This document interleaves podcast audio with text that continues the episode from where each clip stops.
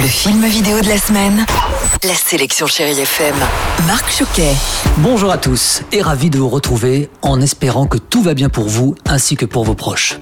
Alors cette semaine, je souhaitais mettre à l'honneur un comédien que nous aimons tous, Guillaume de Tonquédec, avec pas moins de trois films en sortie VOD. Et en VOD cette semaine, eh bien, je vous invite à voir un film que j'ai beaucoup aimé, L'Esprit de famille, d'Éric Bénard, avec Josiane Balasco, Isabelle Carré et François Berléand. Parfois, je décroche mon téléphone pour l'appeler, puis je me souviens qu'il est plus là. Moi, je le vois.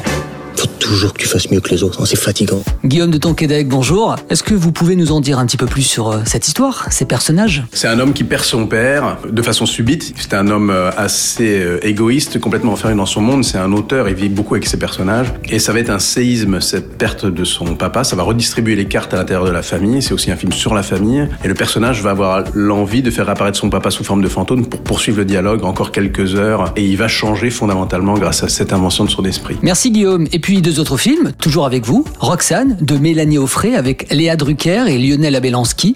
L'histoire de Raymond, un petit producteur de bio qui a cette particularité pour rendre ses poules heureuses, il cite du Cyrano de Bergerac. Mais face à la crise, eh bien, il va avoir aussi une idée géniale en faisant le buzz sur Internet. 5693 œufs, les filles. Bravo. Vous avez bien mérité un peu de Cyrano de Bergerac.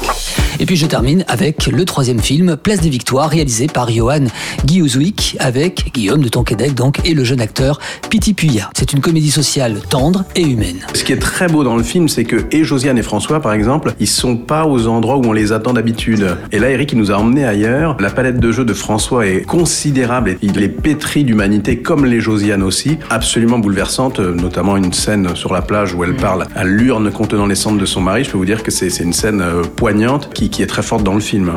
Allez, je vous laisse avec la plus belle musique sur Chéri FM. Et puis, si vous pouvez, un long et bon week-end. Bonne séance à tous et à samedi. Retrouvez cette chronique et tous les podcasts de Chérie FM sur chérifm.fr.